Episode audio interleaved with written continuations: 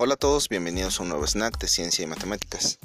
Hoy quiero platicarles sobre los ultrasonidos, que pues son, como su nombre lo dice, ultrasonidos, producidos por fuentes sonoras que andan entre frecuencias superiores a los 20.000 ciclos por segundo.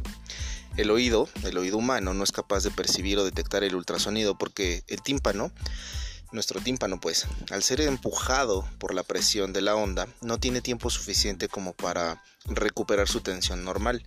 Ya saben que el tímpano es como una pequeña membrana.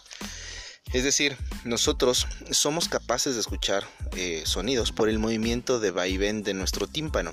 Así que con frecuencias tan altas es como si tras recibir el primer impacto de la onda, el tímpano aún no se recupera de este y ya está recibiendo otro y otro y otro y otro.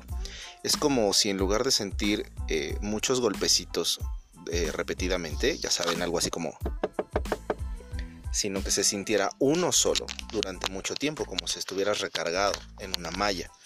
Por otro lado, los perros, por ejemplo, sí perciben los ultrasonidos y por eso los entrenadores utilizan esos silbatos para llamarlos.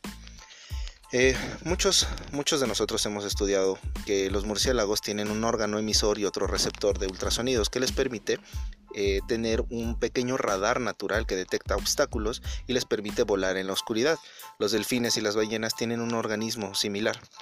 Los aparatos electrónicos eh, los aparatos electrónicos generadores de ultrasonidos lo hacen mediante materiales piezoeléctricos. La piezoelectricidad es una propiedad de algunos cristales como el cuarzo. Cuando son sometidos a presiones o torceduras, eh, son capaces de generar un pequeño pulso, un pulso eléctrico. Sí, aunque les parezca muy loco, hay materiales que cuando los deformas emiten pequeñas descargas eléctricas. Los ultrasonidos se propagan mejor en los líquidos que en los sólidos o el aire. Es por eso que cuando le hacen un ultrasonido a una mujer embarazada, le ponen un poco de gel en la piel y le piden que vaya con mucha agua bebida previamente, aunque les den muchas ganas de hacer pipí.